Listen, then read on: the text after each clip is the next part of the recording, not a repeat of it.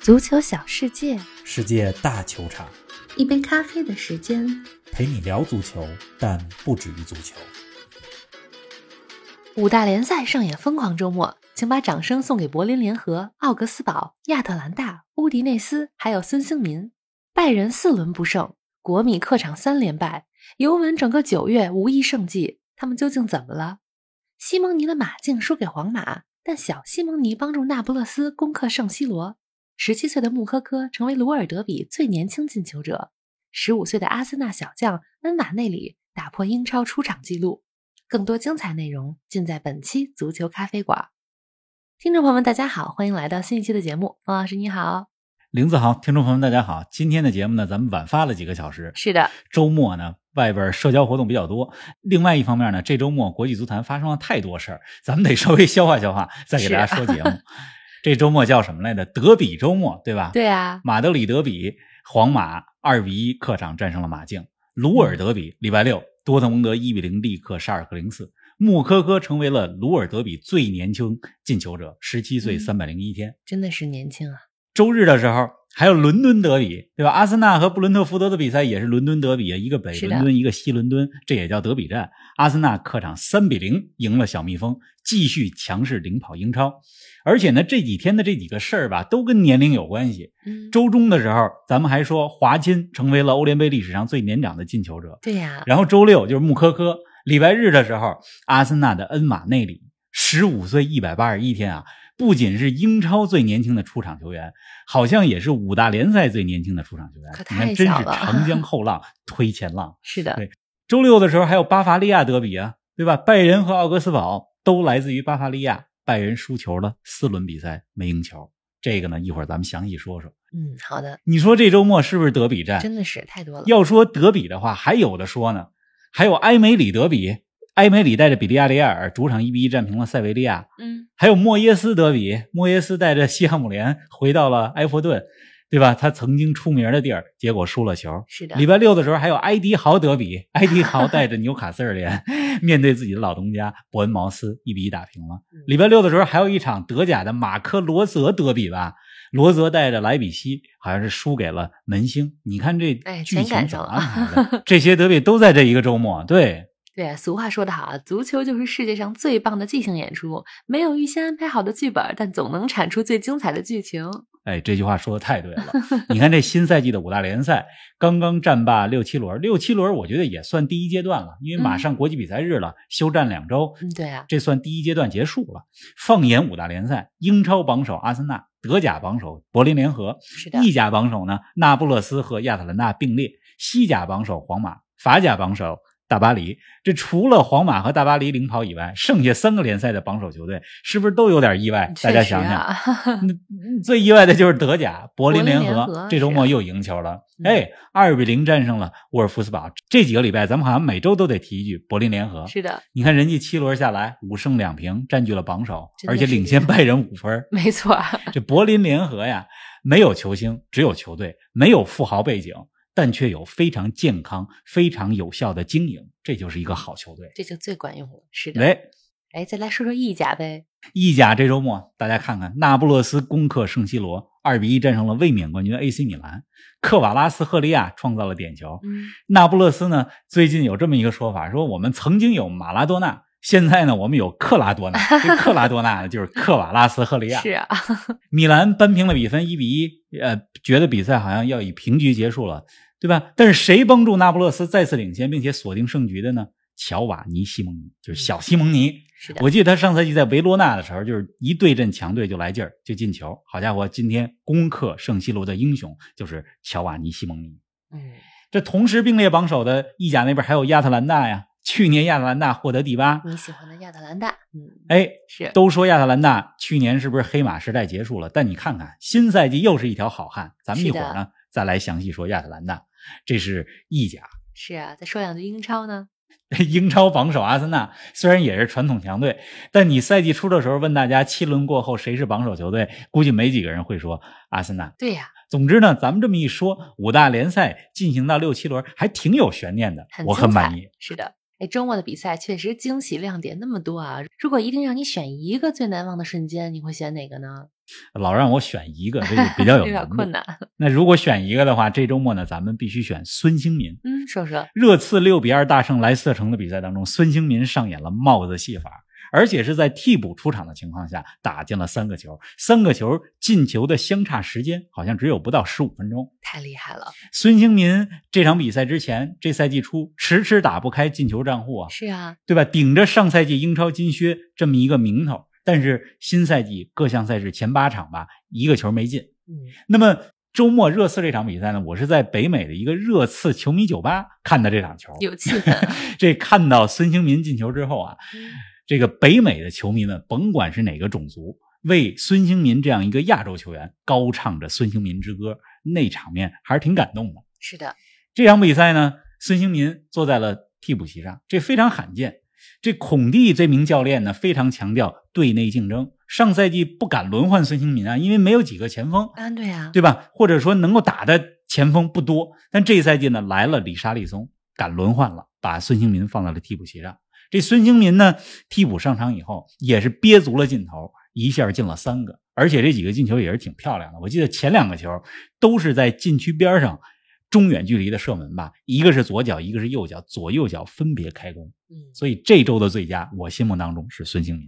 哎，咱们刚才啊，手动点赞了几支黑马球队，还有上演帽子戏法的孙兴民。接下来咱们得关注几支最近状态比较低迷的强队了啊，拜仁、国米、尤文这三支球队都挺堪忧的。你说咱们先说谁呢？你把这三个队归到一块儿啊，挺恰当的。 咱们呢，先说国米吧，好啊，因为这三个队里边，我认为国米的状况呢最糟。嗯，国米啊，在北京时间昨天晚上一比三输给了乌迪内斯。你从国米球员的肢体语言就能够看出来，国米的球员已经不信任主教练小因扎吉了。危险啊，嗯，这小因扎吉呢，帅位确实有点危险。是半个多月的时间吧，国米输了四场球，嗯除了欧冠当中输拜仁以外，意甲当中客场三连败，接连在客场输给了拉齐奥、AC 米兰和乌迪内斯。嗯，对吧？当一个球队的球员开始不信任教练的时候，其实这个队就比较麻烦。是，的，不是一个好兆头。你看对阵乌迪内斯的比赛，比赛进行到上半场第三十分钟的时候，姆希塔良和巴斯托尼就被小因扎吉给换下来了。嗯，换下来呢，其实也有理由，就是因为这两个人身上都有黄牌了。但是你上半场三十分钟就换人，这个呢战术调整也是很值得商榷。你看是啊这两个人下来的时候，一方面呢是非常不开心，另外一方面你从他们的肢体语言就能够看出来，对小因扎吉是很有意见会。有微词。嗯，这国米最近的这几场球哈、我研究了一下怎，么呢？这卢卡库受伤打不了不是借口。上赛季国米还没有卢卡库呢，是啊，国米问题简单看下来，我觉得是三点。哪三个呢？啊，第一点呢，就是前两个赛季国米的两个边路进攻打得非常好，这赛季呢突然边路进攻打不出来了。我觉得佩里西奇他从国米去了热刺，他的离开对于国米来讲是影响很大的。嗯，那第二点呢？第二个弱点呢，就是很多国米的球迷其实也看出来，就是守门员功勋门将老将汉达诺维奇，实际上是国米现在的一个弱点。已经三十八岁的老将了，是这赛季来了奥纳纳，但是别忘了奥纳纳之前在阿贾克斯也是因为禁药的问题，对吧？一年的时间没有打，是的所以现在国米的门将问题其实是显现出来了。嗯，还有哪一点问题呢？那么还有一点呢，其实刚才咱们也简单涉及到了，就是说球员对教练的排兵布阵产生了质疑，队内极其之不和谐。这几点综合下来，就让现在的国米非常危险。确实，而且国际比赛日之后，十一回来之后，国米呢要打罗马，要打巴萨，这一场比赛可能对小因扎吉的帅位会非常的关键。嗯。您正在收听的是《足球咖啡馆》，一杯咖啡的时间陪你聊足球，但不止于足球。欢迎您在各大音频平台关注我们的节目，同时欢迎关注冯老师的足球评论公众号“冯球必侃”，让我们一起聊球、砍球、追球。哎，三比一战胜国米的乌迪内斯啊，取得了五连胜，七轮过后排在积分榜第三。冯老哦师，咱们不仅要夸一下乌迪内斯，也得夸一下你的预测啊。我想着这事儿呢，但是 呢，我自己还没提。我说呢，低调低调，预测这个事儿呢有运气成分，是的啊咱们呢不能老预测。没错，但是这事儿呢，确实我心里边挺骄傲的，因为一嗯个月前、咱们预测这赛季谁是意甲黑马的时候，咱们说了乌迪内斯，嗯，没错，对吧我当时我确实相信乌迪内斯有能力成为黑马呀，反正不知道大家当时信不信。我当时是肯定不被信自了被我自己给 说信了。是哎，对，乌迪内斯呢，他也是一支非常讲究团队合作的这么一支球队，有点像刚才咱们提到的柏林联合，嗯对吧？球队当中没有特别大牌的球星，但是整支球队拧成一股绳儿，五连胜了吧，在意甲当中，而且是啊这五连胜质量很高，赢了佛罗伦萨，赢了罗马，赢罗马那场四个球四比零。嗯那么昨天晚上呢，又三比一战胜了国米。乌迪内斯这支球队呢，虽然没有特别名牌的巨星，但是这支球队呢有几个核心球员，比如说德乌洛费乌，这赛季被彻底激活了，是啊这赛季送出了四五次助攻，对吧？还有呢，乌迪内斯的左后卫，这是被热刺提前买走、提前预定，明年夏天要去热刺的乌多基。这乌多基这名字也有点意思，乌迪内斯被称为乌 是啊基，乌基有个乌多基。嗯有点逗，那么这赛季呢，也表现得非常不错。这赛季有两个进球，而且他们的前锋贝托，二十四岁的葡萄牙球员啊，我觉得葡萄牙国家队也可以考虑一下，因为葡萄牙国家队呢也是一个需要中锋的球队，可以考虑一下贝托。嗯，乌迪内斯的主教练索蒂尔，四十八岁的意大利教练，今年接手球队，对吧？不久之后，我觉得啊，按照乌迪内斯现在这势头，不久之后，索蒂尔有可能就会被知名球队给盯上。 哎，不知道国米输给乌迪内斯算不算意外啊？但本轮意甲绝对让人意外的是，此前一场不胜的蒙扎战胜了此前未尝败绩的尤文。尤文输球后，球员们主动罚站啊，面对远征球迷呆呆站立着。冯老师，尤文这是怎么了呢？那镜头，你刚描述那镜头挺经典的。是啊，蒙扎呢，主场赢球之后，跟自己球迷庆祝，在那儿欢呼；在另外一边呢，是尤文，尤文在那儿傻傻的站傻着了。我估计不知道怎么跟远征的球迷交代。是啊，而且呢，尤文的球迷可能自己都没想到这结果，对啊，因为之前呢，蒙扎是属于在意甲当中垫底球队，嗯，对吧？这场战胜尤文之后，人家蒙扎迎来了球队在意甲历史上第一场胜利，而且赢的就是尤文。厉害，这尤文咱们周中说过呀，对吧？前几天刚说过，欧冠两连败，但是这意甲也不怎么样啊，前七场球才赢了两场。是啊，虽然说博格巴好几位球员有伤，但七场赢两场，在意甲当中这个战绩绝对说不过去。确实，之前咱们简单分析过，尤文的问题在于没有中场核心。前两年皮亚尼奇离队之后，尤文一直没有中场的组织者。嗯，现在呢，帕雷德斯来了，但是呢还需要时间磨合。另外，尤文的两个边路防守也实在是差劲。咱们之前的节目其实也简单提过，说边路的达尼洛、夸德拉多、德西利奥这些球员在意甲当中也并非超一流的球员。同时啊，我觉得现在尤文非常急躁，着急了，这尤文这家俱乐部，看过尤文十几二十年球的球迷们一定知道，尤文这家俱乐部一直是以心理素质好而著称的。是的，但你看昨天晚上这场球，你从迪玛利亚肘击对手，红牌被罚下，这就能看出来尤文是非常着急的嗯，而且在进攻当中，他们射门也非常着急，不是打高就是打偏，能看出尤文这支球队现在的急躁状态。嗯，确实是这样。哎，咱们再把目光啊从意甲转向德甲，拜仁三连平之后，大家都觉得会在奥格斯堡身上撒撒气啊，结果零比一输给了奥格斯堡，连续四轮不胜。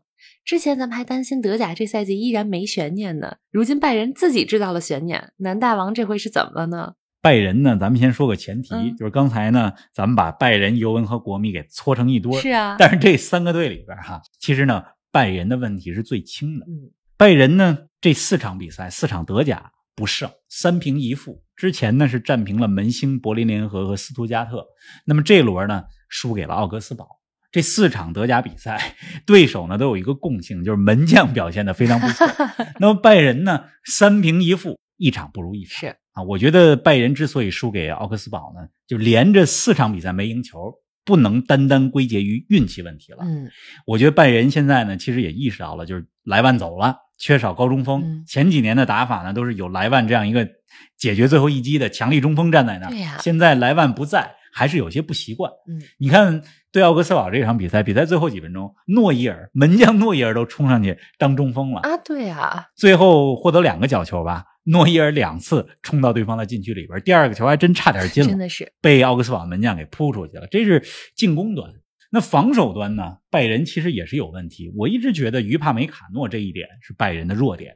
同时呢，德里赫特今年也刚来，于帕梅卡诺和德里赫特两个人之间的配合还不够默契是，还有待于磨合。嗯纳格尔斯曼啊，据说也面临信任危机了啊。我觉得啊，队里边应该是一些老队员对他产生了不信任。有可能，同时呢，大家别忘了，纳格尔斯曼现在压力也是越来越大。嗯，为什么呢？哎呦，为什么？因为现在有一个知名教练在待业，就是 图赫尔。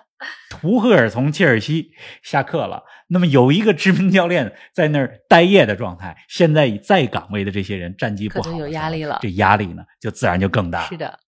哎，咱们接着说德甲啊，再来关注一下鲁尔德比。多特蒙德一比零战胜了沙尔克零四，穆科科打进全场唯一进球。冯老师，这场比赛有什么要说的吗？